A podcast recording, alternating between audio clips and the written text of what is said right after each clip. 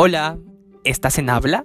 Un podcast hecho por ti, hecho por mí, hecho por todos. Bienvenido a este quinto capítulo largo, el cual llevará por nombre Afrocolombianos primera parte y Afrocolombianos segunda parte. Este es una secuela de lo publicado la semana pasada, que fue Afromexicanos primera parte y Afromexicanos segunda parte. Las dos partes ya están disponibles a partir de este momento. Esto es una colaboración de mi amiga Sofía. Ella está en Colombia, en Bogotá, y nos ayudó con este gran, gran aporte donde podrás escuchar afrodescendientes colombianos y un poco de la historia de los mismos. Quédate con nosotros. Muchísimas gracias.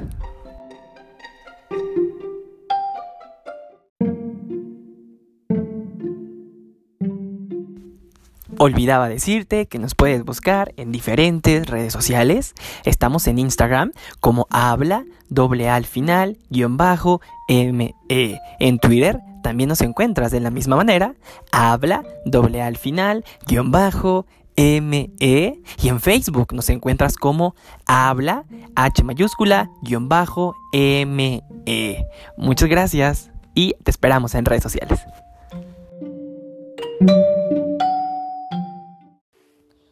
Hola, estás en Habla, un podcast hecho por mí, hecho por ti, hecho por todos.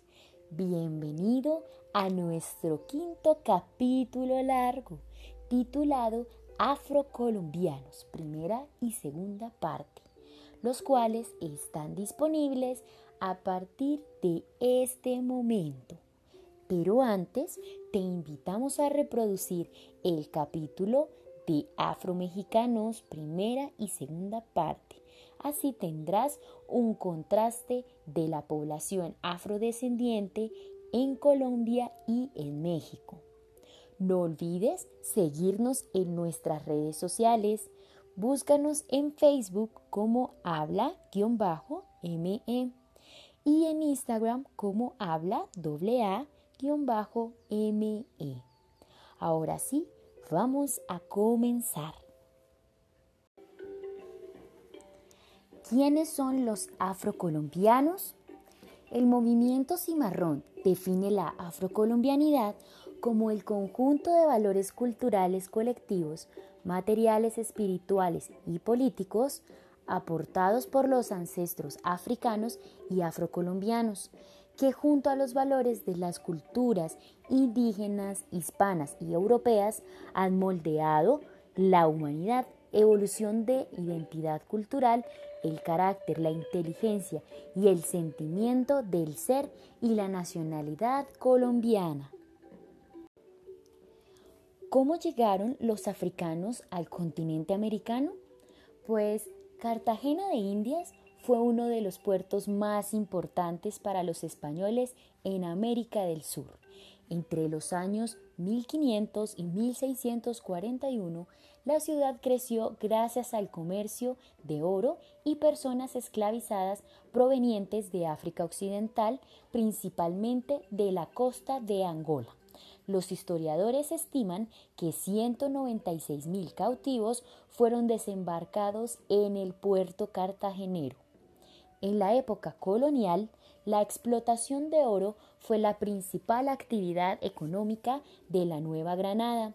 Para las potencias europeas representaba una alta rentabilidad debido a la abundancia de este metal en nuestro territorio y al bajo costo de su explotación, producto del sometimiento a la población indígena, luego sustituida por los traídos de África.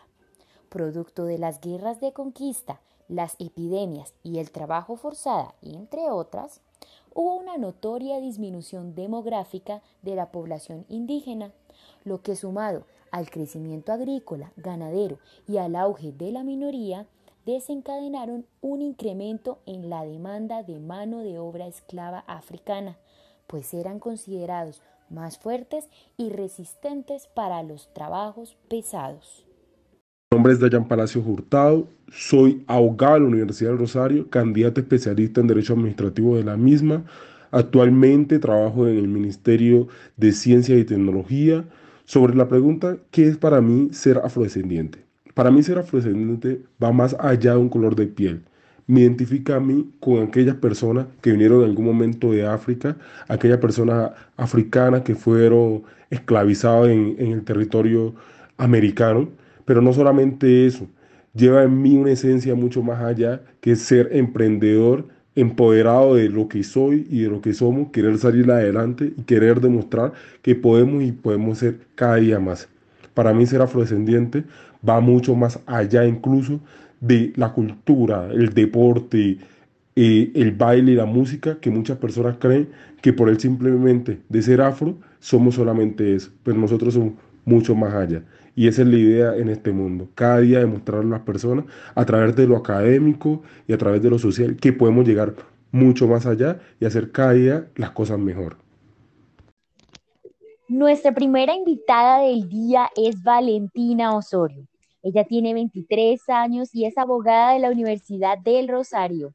Hola Valentina, ¿cómo estás? Hola Sofi, muy bien. ¿Tú cómo estás? Bien, bien, pues muy contenta de tenerte aquí en este espacio de Háblame para conocer y que nos cuentes un poquito más de los afrocolombianos, los afrodescendientes. gracias a ti realmente por la invitación. Espero un poco aportar desde mi experiencia como mujer afrocolombiana y negra, a aportar en la charla. Claro que sí. Bueno, vale, cuéntanos ¿Tú cómo te identificas? Bueno, mm, yo me, me autorreconozco como mujer negra. Mi familia materna es de La Guajira y ahí surge una mezcla entre los negros y, y los guayú, que se ubican en la región de La Guajira. Mi familia paterna tiene su origen en Apartado, Antioquia, pero posteriormente se trasladan hasta Magdalena y debido a, toda esa mezcolanza que hay ahí, me gusta autorreconocerme como mujer negra. Ok, vale. Entonces, ¿tú te reconoces como una mujer negra más que como una afrocolombiana? Que hay varias categorías eh, en, que surgen de ese derecho de autodeterminación. Tiene.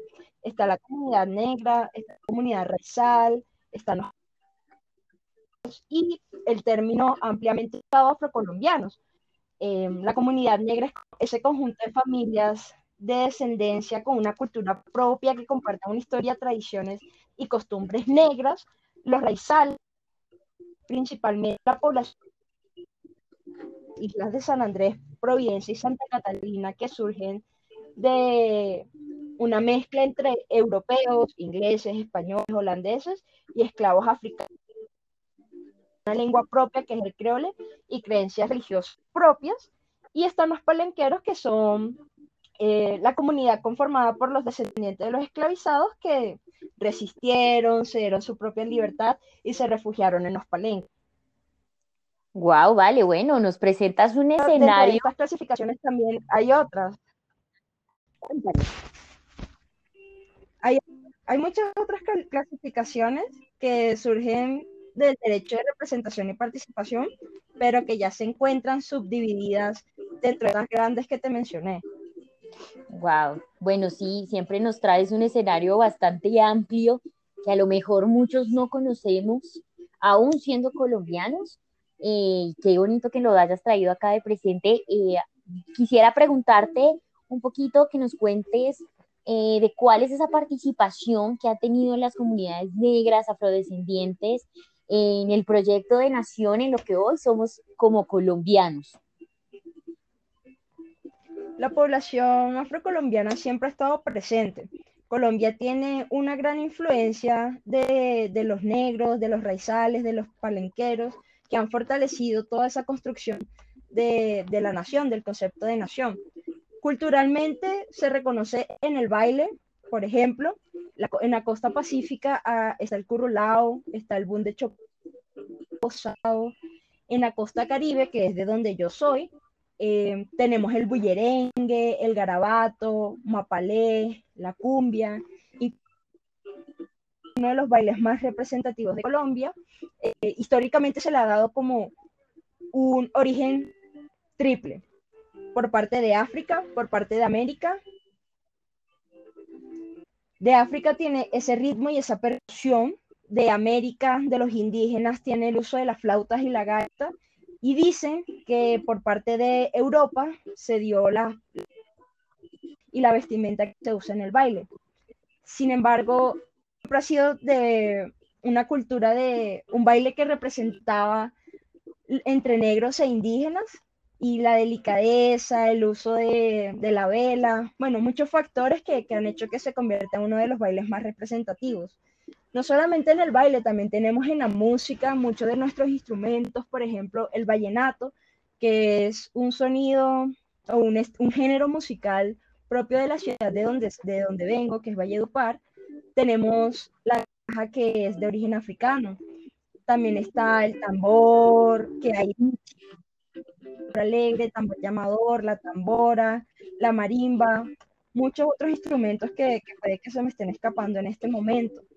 También tenemos eh, la, música, em, la comida, tanto la costa pacífica como la costa caribe tienen una, gastronomía que está enfocada en el pescado.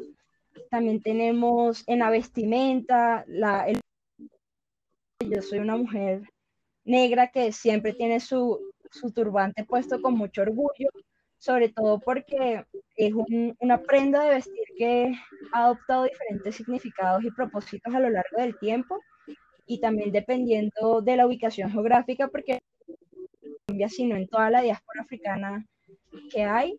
Y dice que se que las mujeres negras usaban turbantes para ocultar comida o dinero o por ejemplo también el uso de las trenzas por parte de las mujeres negras, que inicialmente eran las rutas de escape hacia los palenques, todas esas texturas, diseños y tejidos que la gente ahorita ve como curioso, como llamativo, como exótico, pues todo eso eran que se usaban. También es muy importante para la cultura de la población afro finalizar, para darte lo último, es lo de la medicina tradicional por esa conexión que hay con la naturaleza. Y están los, las pateras, comadronas, curanderos, sobanderos, digamos que hay toda una cultura propia de la medicina tradicional que se ha usado por mucho tiempo por la población afrocolombiana. Bueno, sin duda ha sido un recorrido muy amplio eh, y vasto en todo lo que nos has comentado de lo que hoy en día tenemos en efecto los colombianos eh, traído desde estas comunidades, desde los ancestros africanos. Eh, ha sido un legado que vemos todos los días en nuestro país, como tú lo dices, en la comida, en los bailes, en esas tradiciones que tenemos. Sin duda nos dan el reflejo de que hay bastante influencia de los afrodescendientes aquí en nuestro país. Vale, cuéntanos un poquito de cómo ha sido esta lucha, este reconocimiento de los derechos, ese proceso de libertad de, por parte de esas personas que fueron esclavizadas cuando llegaron a nuestro continente. ¿Cómo ha sido esto? Bueno, Sofía, cabe resaltar, y es algo que, que los libros de historia no cuentan, es que las personas negras desde que llegaron esclavizados al continente americano, lucharon por la justicia, por la libertad. Se observa desde que llegaron que hubo actos de resistencia. Observar en lo que están en los libros de historia, las fugas colectivas e individuales hacia los palenques. Digamos que durante la colonia sí hubo más o menos esfuerzos de la iglesia, pero estos eran la protección de los indígenas. Durante la independencia, los negros ayudas, si apoyaban a los libertadores se les iba a conceder la libertad, pero al final fueron promesas incumplidas y lo poco que se hizo la expedición de una ley de vientre que era a los hijos de esclavos libertad. Eh, solo hasta 1851 que está la ley de manumisión, se consigue abolir la esclavitud en Colombia esa ley fue luchada, o sea, no fueron concesiones que se le hicieron a las personas negras. Pero ¿sabes qué es lo más triste? Que esa ley, una compensación a favor de los esclavistas por, para evitar el descontento. O sea, se les otorgó la libertad a las personas negras y a cambio a los esclavistas se le daban bonos de compensación.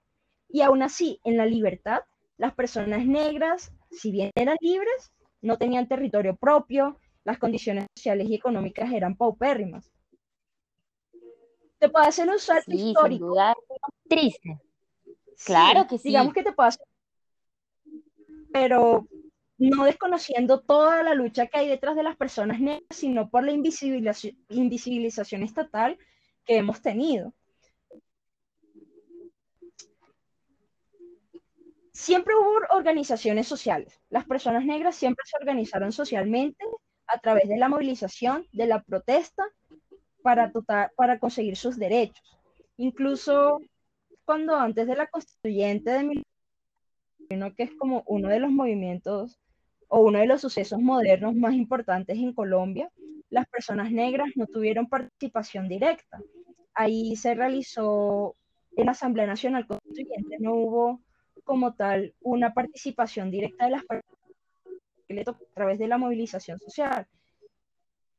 Muchas cosas, enviaron telegramas de población negra, les llegaron como más de mil telegramas a la Asamblea Nacional Constituyente exigiendo el reconocimiento de los derechos, se tomaron la embajada de Haití, digamos que hubo una revolución de la población negra para tratar de conseguir esos derechos, pero nunca fueron concesiones que se les hicieron, sino que detrás de todas de esos logros, entre comillas, jurídicos, hubo un despertar del afrocolombiano y una manifestación social y cultural para que se tomara conciencia sobre la protección, dar derechos a una población históricamente marginada y discriminada. Sí, como tú lo dices, eh, la historia nos muestra lo poco que nos habla de las comunidades afrodescendientes, aunque en 1851, como lo comentabas, se habla de la abolición de la esclavitud. Esto a veces queda como en el papel, ¿no? Porque después se enfrentan de una lucha que venía inicialmente desde los cimarrones, y luego llegan a este punto de aparente libertad pero luego se enfrentan como un escenario donde quedan como en el limbo, ¿no? Como no somos tampoco ciudadanos, no son incluidos como tal, hasta como tú bien dices, años después, producto de mucha, mucha lucha, empiezan a ser escuchados y materializadas sus peticiones en la Constitución del 91. Así es, y solo hasta 1991 es que el Estado a través de toda esa presión social, logra a través de un artículo que incluso fue transitorio, que luego lo reguló, que fue expedida dos años después, que se reconoce el multicultural y pluriétnico, es que se le reconoce que los afrocolombianos somos sujetos de derecho de especial protección y, y de reconocimiento. Pero a pesar de papel haya quedado muy bonito y una ley que, claro, se llama la ley de negritudes y que tuvo una intención loable, la lucha continúa, la lucha nunca se ha detenido. Esa lucha que llegó desde que trajeron a las pr primeras personas negras a América no se ha detenido. Creo que la población afrocolombiana continúa y continuamos porque me incluyo. Eh, civilización institucional y política intentando tal vez Claro. obtener un cambio, un avance en, en lo jurídico, pero que al final a veces esos cambios se vuelven solamente simbólicos y no reales. Tú vas a ver y las condiciones de las personas afrocolombianas en su mayoría son personas que no, no tienen una vida digna. Entonces creo que por más que se hayan intentado establecer un marco legislativo que hace que Colombia sea pluralista, respetuoso, no discriminatorio, que tenga inspiraciones al principio de igualdad, que todos tenemos acceso a los servicios y a las políticas sociales, espacios culturales, participamos en la economía, en la política, en la realidad es una situación totalmente distinta porque somos parte o hacemos parte de un sistema que nos sigue excluyendo de forma socio-racial, porque sigue la raza, que acá hacen referencia a ese término, sigue siendo un factor determinante para el papel que como colombiana voy a tener en la vida nacional. Desde luego, vale, yo creo que, como tú dices, a pesar de que han avanzado y han logrado mucho en esta lucha los afrodescendientes, todavía queda un sesgo en cuanto a discriminación y yo te preguntaría, eh, desde tu propia experiencia, ¿sientes que hoy en día todavía o has sido víctima de una u otra manera de estos actos de discriminación en tu vida diaria? Considero que sí, creo que Colombia, y eso que vivo en un que contiene todas las ciudades de población de todas las ciudades de Colombia, eh, no estamos preparados para lo diferente, los vemos de forma extraña. Por ejemplo, ya antes solía tener y cuando salía, no había día que no me hicieran un comentario respecto a mi cabello. Claro, la gente en su ignorancia no sabe que es discriminatorio decir, preguntarle a una persona, a una mujer negra, si su cabello es real, si es una peluca. Incluso cuando salía con mis amigos, tuve, estuve en lugares donde me jalaron el cabello y no fueron una ni dos personas, fueron más de tres. Eh, los comentarios de las personas que nos faltaban, incluso con el uso de turbantes. Una vez llegué a una tienda y un señor me empezó a cantar azúcar y una amiga pues tuvo una discusión con el señor sí hay muchos escenarios en los que he sido víctima de discriminación. El problema es que el colombiano no se reconoce como racista porque considera que acá no hay racismo. Y la explicación de por qué eso sucede es un poco extensa, pero en pocas palabras, todo el mundo se cree que tiene derecho a hacer esos comentarios sobre el cuerpo de la otra persona, porque también puede que sea mestizo, sea morenito, todo lo que hay detrás del prismo sin embargo, creo que cuando una persona tiene claro las bases del respeto, no llega a ser racista. ¿Qué sucede? Que a nosotros no nos enseñan sobre las diferencias en el colegio y todo lo que vemos diferente lo vemos como malo. Entonces, comentarios que pueden resultar hirientes porque muchas veces me hirieron, pero nunca se reconocieron como tal al momento de, de hacer esos comentarios. Bueno, vale, ¿qué mensaje nos dejarías a, las personas que hoy nos acompañan escuchando este podcast tan interesante sobre afrocolombianos? Creo que el mensaje principal ahorita está llamado es al respeto de la diversidad, al respeto de la diversidad étnica, sexual, cultural, todos somos muy diferentes. Y hay una frase muy popular que es, más las cosas que nos asemejan que las que nos diferencian. Entonces yo creo que con tal de que hubiese un respeto mínimo por esas diferencias y en los que nos une haríamos un gran cambio. Ese creo que sería el mensaje principal. Bueno, vale, muchísimas gracias por haber participado en Háblame. Ha sido muy, muy interesante tu intervención.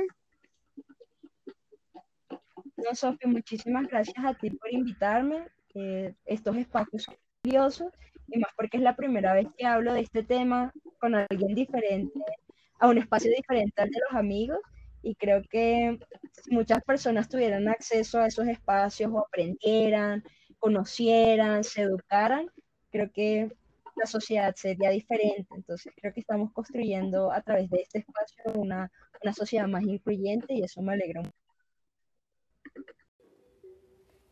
Inicialmente, los africanos esclavizados fueron llevados de Cartagena de Indias a los yacimientos de San Jerónimo, Cáceres y Zaragoza en Antioquia. Después los trasladaron a las minas ubicadas en El Chocó y otros puntos del Pacífico colombiano. Otra parte de la población africana y sus descendientes trabajaron en las haciendas ganaderas y agrícolas de algodón, caña de azúcar, cacao y tabaco, y en las grandes casas coloniales como empleados domésticos. Los conocimientos que traían los africanos resultaron indispensables para desempeñar oficios como la albañilería, la herrería y la pesca, por destacar algunos. Por su parte, las mujeres se dedicaron a la curandería con plantas, ejercieron la partería y otras actividades que eran tildadas de brujería. Hola a todos, mi nombre es Santiago Solís Rojas, tengo 21 años, estudio en la Universidad del Rosario y soy de Bogotá, Colombia. Bueno, sobre ser afrodescendiente considero que es un sentimiento o una identidad por unas características culturales que determinaron a cierto grupo de personas de las cuales, en mi caso, somos descendientes. Mis padres son de la costa pacífica colombiana o lo que se denomina el Chocó biogeográfico. Mi papá es de un pueblo llamado Guapi y mi mamá de una ciudad llamada Quibdó. Yo me considero afrodescendiente por esa serie de relatos que me cuentan mis padres que me hacen apropiarme de ese sentimiento en cuanto a ritmos, sabores, culturas, danzas, pero también historias.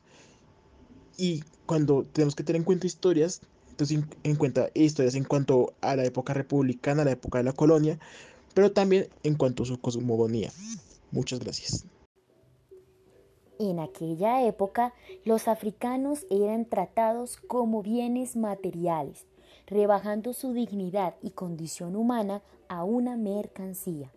Se les prohibía reunirse, asistir a eventos sociales, así como usar ciertas prendas de vestir de seda, joyas de oro, plata y perlas.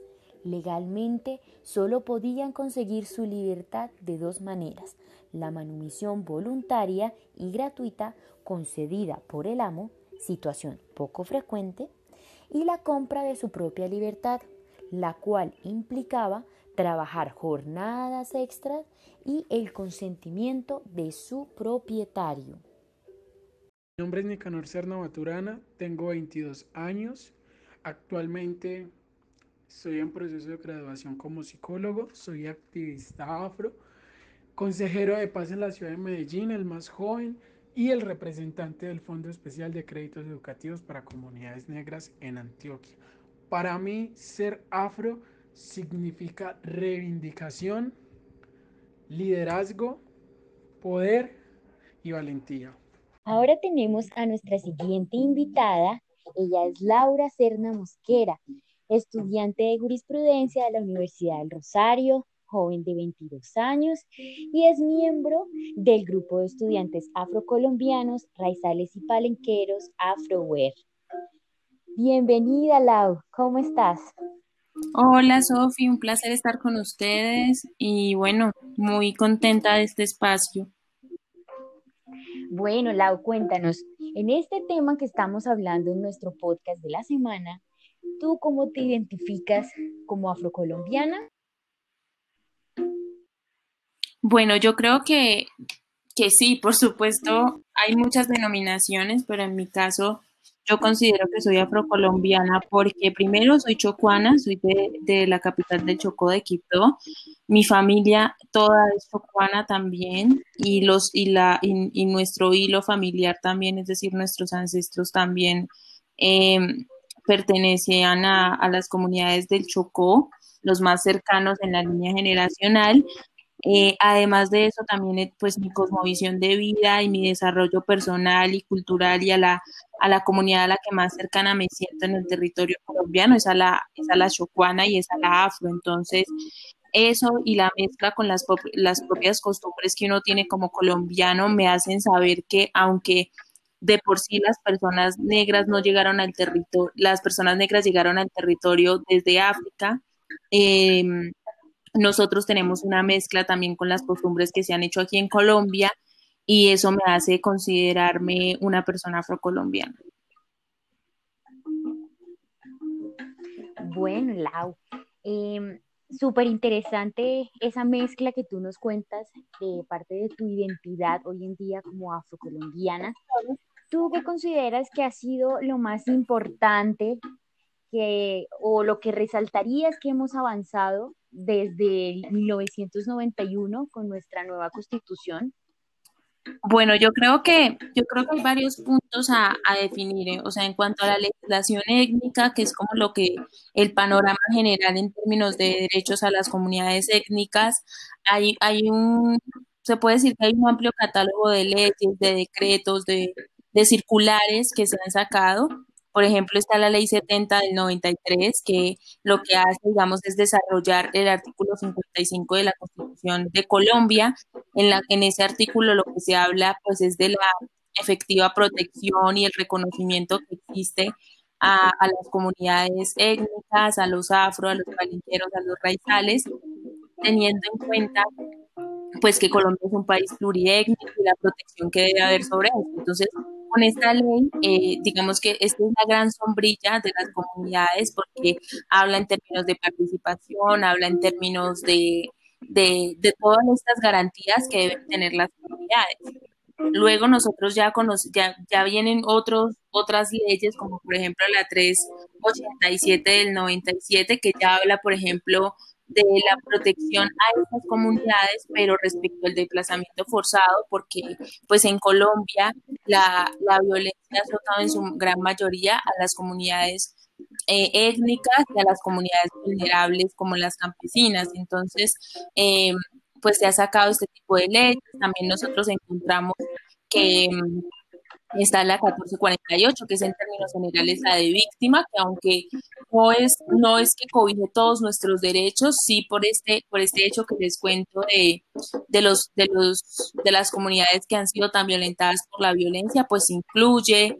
También tenemos una ley que es la más reciente, que es la denominada ley anti, antidiscriminación, que, que básicamente lo que, lo que hizo fue tratar de poner un estándar y permitir por primera vez en Colombia que se puedan denunciar y se considere delito eh, cualquier acto de discriminación o de racismo, porque son dos cosas totalmente diferentes. Eh, entonces, eh, ahí tenemos, tenemos de todo un poco también. También tenemos leyes como la 725 del 2001, que es por la que se establece el Día Internacional de la Afrocolombianidad. Otras, por ejemplo, que ya son más como la aplicación de términos internacionales a nuestro, a nuestro contexto, que es, por ejemplo, la Ley 21 del 91, que es la que trae a Colombia o a la legislación colombiana el convenio número 169 de la OIT que este convenio eh, pues lo que hace es hablar de los pueblos indígenas y de los triviales y, y como ese reconocimiento que se, que se empieza a hacer internacionalmente. Entonces yo creo que hay muchas, hay muchas leyes, eh, también está muy, muy robusto el ordenamiento en estos términos y pues básicamente esto es como lo que tiene Colombia. Bueno, Lau, súper interesante saber que acá tenemos pues tantas herramientas en nuestro ordenamiento en pro de las comunidades afrodescendientes. Pero bueno, cuéntame un poco, en tu experiencia, ¿consideras que realmente es tan utópico, es tan maravilloso como lo vemos en el papel? ¿O crees que todavía tenemos mucho por mejorar en, en este aspecto? Bueno, yo creo que, que, nada como es en el papel es en la realidad. O sea, es prácticamente imposible que lo que se, se establece en un papel sea completamente la realidad porque eh, eh, influyen demasiados factores. En el caso de las comunidades afro no es la excepción. El Estado colombiano, sin duda alguna, ha tratado de hacer unos avances importantes para la protección de los derechos de las comunidades, pero estos avances no han dado todos los resultados. Seguimos teniendo unos, una desprotección a derechos fundamentales bastante considerable. Los territorios siguen siendo los lugares bastante abandonados por el Estado, con faltantes eh, no solamente en infraestructura, sino con las para garantizar derechos como el de la salud, como el de la educación. También existen muchos riesgos por los mismos eh, elementos o factores de violencia que se viven en Colombia que golpean eh, trascendentalmente a las comunidades ah, eh, étnicas. Por ejemplo, por estos, por estos días estamos viviendo nuevamente esta ola de masacres que ya ha cobrado la vida de, de varios jóvenes negros de las comunidades y que sin duda alguna es tan solo la muestra de que las comunidades siguen siendo azotadas por la violencia sin importar, si la, sin importar el agente exacto de la violencia, porque en Colombia eh, las los procesos, el proceso o el conflicto armado como tal en Colombia siempre, siempre ha estado en estas zonas, como lo decía al comienzo, ha permanecido en estas zonas y eso se une también con ese racismo estructural que hay dentro de las mismas sociedades que hace que se, que se promuevan y se mantengan en las, en las sociedades esas brechas sociales, esa distinción, ese centralismo que hace que desde la red no se tenga una visión de región lo suficientemente fuerte como para como para poder avanzar también. Hay, muchos, hay muchas deudas de parte del Estado como respecto a la historia. La historia de Colombia está contada de manera incompleta porque nunca se tiene en cuenta la labor que tuvieron los afros y, eh, para el desarrollo del país. Siempre se habla, incluso el lenguaje que se usa es un lenguaje discriminatorio porque siempre se habla de personas esclavas y no de personas esclavizadas, que es totalmente diferente. También entonces está esa deuda histórica de que en los colegios, en la historia del país, se la labor de los afros, se cuenta la labor de las comunidades negras, de las comunidades raizales, de las comunidades palenqueras, porque Colombia es un país pluriétnico que no fue construido solamente por manos eh, blanco-mestizas, sino que también fue construido por manos negras e indígenas que dieron su vida por el país que hoy en día tenemos, eso no ha sido reconocido. Entonces, eh, todo, el, todo, el, todo el ordenamiento jurídico que hay para proteger los derechos de las comunidades se, queda corto y se seguirá quedando corto porque las reformas y, los cambios que se necesitan para que las comunidades estén en mejores condiciones y sean protegidos va más allá de reformas eh, legales y requiere que el Estado tome una posición un poco más estratégica y menos, y menos jurídica, diría yo, para poder solucionar estos problemas que, como digo, tienen la base en ese racismo estructural que hoy en día sigue permaneciendo en las instituciones, en general en los estados, y que, por supuesto, se reproduce a través de, de las personas que representan al Estado. Claro, desde luego, creo que es importante lo que tú resaltas. Efectivamente, la historia ha sido contada no por la población afrodescendiente, por la población negra, sino que muchas veces se olvida esa importancia que ha tenido justamente el desarrollo en esa construcción de lo que hoy es Colombia. Eh, Lau, ¿tú qué mensaje nos podrías dar eh, a quienes escuchamos el podcast con relación a la actualidad de los afrodescendientes eh, en nuestro país? Bueno, yo creo que, que, la labor que han hecho las comunidades afro tiene muchos aspectos. No solamente está el aspecto de, cultural, de deporte o, o, de culinaria, como siempre se ha tratado de rotular, de pensar que las comunidades negras solo han aportado en eso. Yo creo que hay un aporte en la academia que ha sido grandioso. Eh, hay un aporte también en el sector de, de la salud que también ha sido muy importante.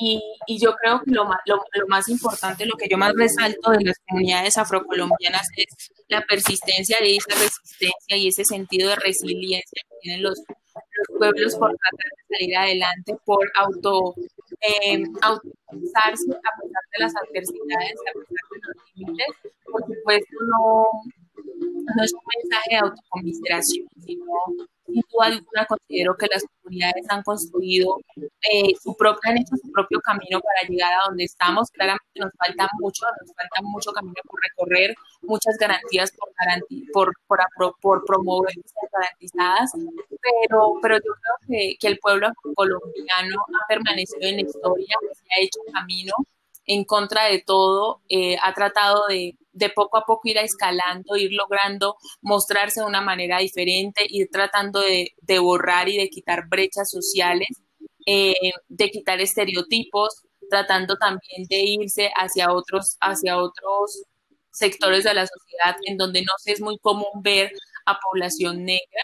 Así que, mm, que yo creo que yo podría definir al pueblo afrocolombiano como un pueblo resiliente, que ama Colombia y que quiere que la historia de Colombia no sea contada solamente desde un lado de la cara, sino desde ambas, desde ambas caras y, y que sobre todo eh, tiene mucho para dar, tiene mucho para dar y está dispuesto a romper todas las brechas que limitan ese potencial. Bueno, Lau, muchas gracias por ese mensaje que nos dejas. Creo que es importantísimo contar con jóvenes como tú y como, como tantos otros afrodescendientes que le aportan hoy en día a nuestro país y bueno, en general al mundo. Entonces, gracias por haber aceptado la invitación, por haber estado aquí en Háblame. No, muchas gracias a ti, Sofi, por la invitación. Espero haber apoyado un poco este espacio tan maravilloso que ustedes tienen y que sobre todo los oyentes se interesen más en conocer un poco más sobre, sobre lo que son los afrocolombianos. A principios del siglo XIX, los criollos, como eran llamados los hijos de europeos nacidos en América, temían un levantamiento de los afrodescendientes, tal como había ocurrido en Haití. Bolívar, uno de sus líderes, decidió ofrecerles la libertad a los que se unieran a la campaña independentista. El 20 de julio de 1810 se dio el grito de independencia del virreinato de Nueva Granada, la actual República de Colombia. Desde entonces, la abolición de la esclavitud fue un proceso que causó controversia social. Los amos no estaban dispuestos a renunciar a sus esclavos, a quienes consideraban bienes costosos, sin recibir un pago o indemnización a cambio. Aún así, los gobiernos criollos decretaron diversas leyes. El primer paso quedó plasmado en la Constitución del Estado de Cartagena de 1812. Curiosamente, la ciudad de arribo de los esclavizados, donde años atrás todo había comenzado. Allí se prohibió el comercio de esclavos, también conocido como trata de negros. Gracias a las ideas antiesclavistas de José Félix Restrepo y la ley del dictador Juan del Corral, se le dio libertad a los hijos de los esclavos que nacieron a partir del 20 de abril de 1814 en Antioquia. Seguido a esto, los esclavos que habían participado en la campaña libertadora quedaron en libertad. Luego, en 1821, se promulgó la libertad de vientres, lo que finalmente concluyó el 21 de mayo de 1851, cuando el presidente liberal José Hilario López firmó la abolición de la esclavitud. Bueno, nuestro siguiente invitado es Sebastián Palacios, él es politólogo de la Universidad del Rosario, 21 años, y es miembro del grupo de estudiantes afrocolombianos, raizales impalenqueros, AfroUR. Bienvenido, Sebastián. Buenas tardes, Sofía. Muchísimas gracias por la invitación del día de hoy. Bueno, Sebastián, Cuéntanos un poquito respecto a este tema de afrodescendientes. ¿Tú cómo te identificas? Bueno, yo me identifico fuertemente como afrocolombiano. Yo nací en la costa pacífica, en el departamento del Chocó, específicamente en Quibdó. Vivo en Bogotá aproximadamente hace 15 años. Mis papás provienen del Pacífico colombiano me costó un poco en cuanto a la identidad, reconocerme a mí mismo como afrocolombiano, pues llegar a una ciudad tan diferente, con unas dinámicas tan, tan racistas y muchas veces arribista, arribistas, reconocerme como tal. En, en ese sentido, pues yo digo que en los últimos cinco años es que realmente he reforzado para mí mismo mi identidad y he hecho todo lo posible por reivindicarla desde mis múltiples espacios, desde lo académico, desde mis espacios sociales y todo lo relacionado con mi vida, porque creo fuertemente que la mejor forma de, de reivindicar la lucha afro es haciéndolo todos los días.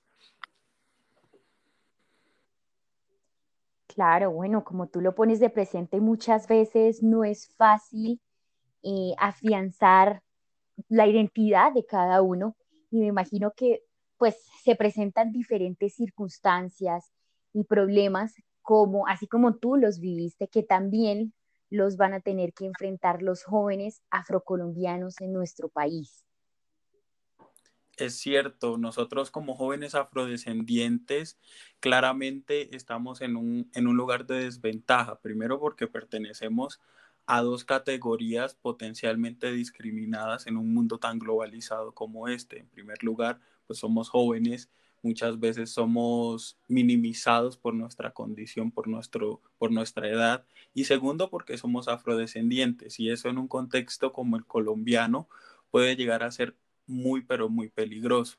Nosotros como jóvenes, en principio, nos, nos vemos expuestos a tener una calidad de vida, un nivel educativo, unas oportunidades de empleo y un poder adquisitivo, e incluso índices de pobreza que nos ponen en clara diferencia en comparación con la población blanco-mestiza que abunda en el territorio colombiano. En cuanto a la calidad de vida, muchos de estos jóvenes afrodescendientes viven en los territorios, pero las oportunidades que tienen dentro de ellos no son las suficientes. Muchos de ellos eh, se ven forzados a entrar a una fuerza laboral que muchas veces eh, es distinta, es, es inferior en muchas ocasiones a las que se ven expuestas las personas blanco-mestizas. El nivel educativo, desde luego, también es un problema porque muchas de las personas afrodescendientes, y de esto voy a estar ahondando un poco después, no logran acceder a la universidad. Es realmente pequeño la realmente pequeña la, la porción de población afrodescendiente que accede a la universidad y que con ello eh, obtiene oportunidades de empleo. Sobre este punto, sobre las oportunidades de empleo, la dinámica también es un poco, es un poco difícil de tratar porque muchas veces algunas empresas, sobre todo las privadas, eh, no contratan a personas afrodescendientes, no por el hecho de que muchas de ellas no tengan acceso a la educación, sino por el el cúmulo de estereotipos que existen alrededor de la población. Mucha gente en Colombia dice que los afrocolombianos son personas perezosas, que, que son personas que se merecen lo que están viviendo, que su lucha no es válida, que todos somos eh, de una misma raza, pero evidentemente eh, en la práctica se ve que no es así, que en realidad hay una disparidad fuerte eh, y siendo jóvenes, siendo unas personas que apenas están empezando la vida, pues esto se acentúa muchísimo más. En cuanto al poder adquisitivo, eh, muchas de las personas afrodescendientes, tanto jóvenes como en el resto de su vida, se ven expuestas a unos niveles de pobreza que nos hacen cuestionarnos a nosotros mismos como colombianos, ¿por qué si hay personas, bueno, si hay tanta diversidad en nuestro país, porque hay personas o porque hay grupos de personas que son mayoritariamente pobres. En este caso me refiero a los afrocolombianos. Y este es un tema que, que muchas personas de, dentro de nuestro país no se han entrado a cuestionar en este momento. Entonces, pues yo creo que como jóvenes afrodescendientes, si estamos en una clara posición de desventaja, que puede ser cambiada, que tiene todas las razones de, ser para, para dejar de ser. Y, yo creo que sí, que es básicamente eso, esos son los problemas a los que nos vemos enfrentados. ¿Tú crees que muchas veces el hecho de que sean una población minoritaria, aproximadamente entre un 20-25% de lo que somos los colombianos, Em, hace que justamente tiendan a ser invisibilizados de una manera, olvidados en la manera en la que el, el, Estado a veces formula ciertos programas o políticas en pro de las personas afrodescendientes. ¿Crees que esto pueda estar influenciando en todas estos, estas circunstancias de desigualdad y en los escenarios que nos planteas? Bien, Sofía, pues yo creo que un punto de partida bastante importante a mencionar es que la estadística relativa a las poblaciones afrodescendientes en Colombia es imprecisa e inconsistente. Si bien decimos que puede que seamos el 20 o el 25% dentro de la, dentro de la comunidad colombiana, no se sabe a ciencia cierta cuántos de nosotros somos. Y el simple hecho de que no tengamos con exactitud el número de personas afrocolombianas, negras, raizales y palenqueras, decir expuestos a la invisibilización, invisibilización que se ve en muchos aspectos, que se ve en las faltas de oportunidades a empleo, que se ve en la falta del enfoque diferencial dentro de las universidades, que se ve en la falta de interés del gobierno por crear una cátedra de estudios afrocolombianos obligatoria que cale un poco en la sociedad eh, y tumbe de alguna manera todos estos estereotipos racistas que se han formado alrededor de toda la población negra afrocolombiana, raizal y palenquera. Entonces... Claro, creo que desde luego eh, también está el hecho de que tal vez en nuestro país se ha vivido mucho el tema de que es un país muy centralista, que olvida un poco a las regiones y creo que el reflejo de ello también se ve en la población afrocolombiana. Sí, desde luego, desde luego que ese centralismo eh, casi que absoluto, ese, esa triangulación de la región andina, esa, ese interés por dejar todo relegado a ese centro político es lo que ha hecho olvidar que Colombia es un país diverso, que Colombia es un país de culturas, que Colombia es una nación fragmentada que necesita reunirse. Y una forma de hacerlo, desde luego, es dentro del censo, no disminuyéndonos a nosotros como población, sino simplemente buscando las maneras de que, eh, en primer lugar, contar a todas las personas afrodescendientes y en segundo, para las que no se reconocen como tal, eh, empoderarles a sí mismas a que lo hagan, porque es que eh, por ejemplo, en la región pacífica de Colombia, en el occidente, muchas de las personas se reconocen a sí mismas como lo que son, pero en cambio en otras regiones del país, como la región Caribe, este discurso de la multiculturalidad ha hecho que muchas personas que en realidad son negras, afrocolombianas, raizales o palenqueras, no se reconozcan a sí mismas por, por todo este discurso, incluso eh, se nieguen a hacerlo por eh, la connotación que tiene lo negro en nuestro país. Desde luego. Eh, Sebastián, yo creo que tú nos has traído acá de presente que la población afrodescendiente es muy importante y es significativa en nuestro país, desde nuestra historia. ¿Tú nos podrías decir qué personajes destacarías, te parece a ti, que deberíamos conocer no solamente la población afro, sino también los colombianos en general, América Latina? Yo creo que dos personajes que son dignas de admirar en un contexto local, en un contexto latinoamericano, en un contexto incluso mundial, son dos chicas llamadas Bonnie Prado Pino y Gloria Prado Pino. Estas dos chicas son del lugar donde nací, de Quibdó, Chocó, y ambas han hecho cosas que son de destacar primero por el simple hecho de que sean mujeres y sean mujeres afrodescendientes. El hecho de estar en esas dos categorías potencialmente discriminadas hace que lo que han hecho estas dos chicas sea una hazaña. Les contaré brevemente a qué me refiero. Gloria Prado Pino, la hermana mayor, eh, recibió hace poco, más o menos un año, una maestría en ciencias médicas y en salud global de la Escuela de Medicina de la Universidad de Harvard. Este hecho es histórico porque fue, de hecho, la primera mujer afrolatina en graduarse de un título como tal en una universidad como Harvard. La segunda es su hermana, su hermana menor, Bonnie Yesenia Prado Pino. Esta mujer estudió eh, ciencias en ingeniería electrónica en la Universidad Pontificia Javeriana de la ciudad de Bogotá y luego hizo su investigación, su trabajo, su trabajo de máster en la Universidad de Texas en Austin y se graduó como ingeniera aeroespacial e ingeniera mecánica.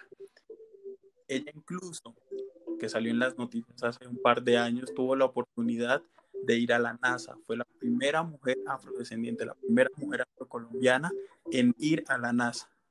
Entonces, yo creo que estas dos mujeres son dignas de admirar, son conocer eh, y han hecho lo que, lo que por mucho tiempo se nos, se nos ha estado vedado para nosotros los afrocolombianos. Entonces, pues es, es, de admirar, es de admirar de verdad. Claro que sí, como tú lo dices, es de admirar el rol que estas dos mujeres han desempeñado su trayectoria y qué bueno que tengamos este tipo de espacios para reconocer a estas personas que sin duda han dejado huella, como tú dices, las primeras mujeres en llegar a tan alto nivel en América Latina como afrodescendientes. Yo creo que es un gran logro. Y bueno, Sebastián, para ir cerrando, eh, ¿tú nos dejarías alguna reflexión, algún comentario a las personas que escuchan nuestro podcast? Por supuesto que sí, esta es una reflexión en general para todas las personas de Colombia y de Latinoamérica. Y es que el primer paso para acabar con el racismo estructural, el primer caso, el primer, el primer paso para seguir adelante como sociedad y para acabar con todas estas disparidades sociales que nos alejan eh, de lograr ser una sociedad justa, lo primero es cuestionarnos a nosotros mismos nuestros privilegios y tumbar con todos esos paradigmas que, que simplemente lo que hacen es crear grupos de opresores y de oprimidos. Entonces, en ese caso, romper con esos dos roles y horizontalizarnos como sociedad es el ideal.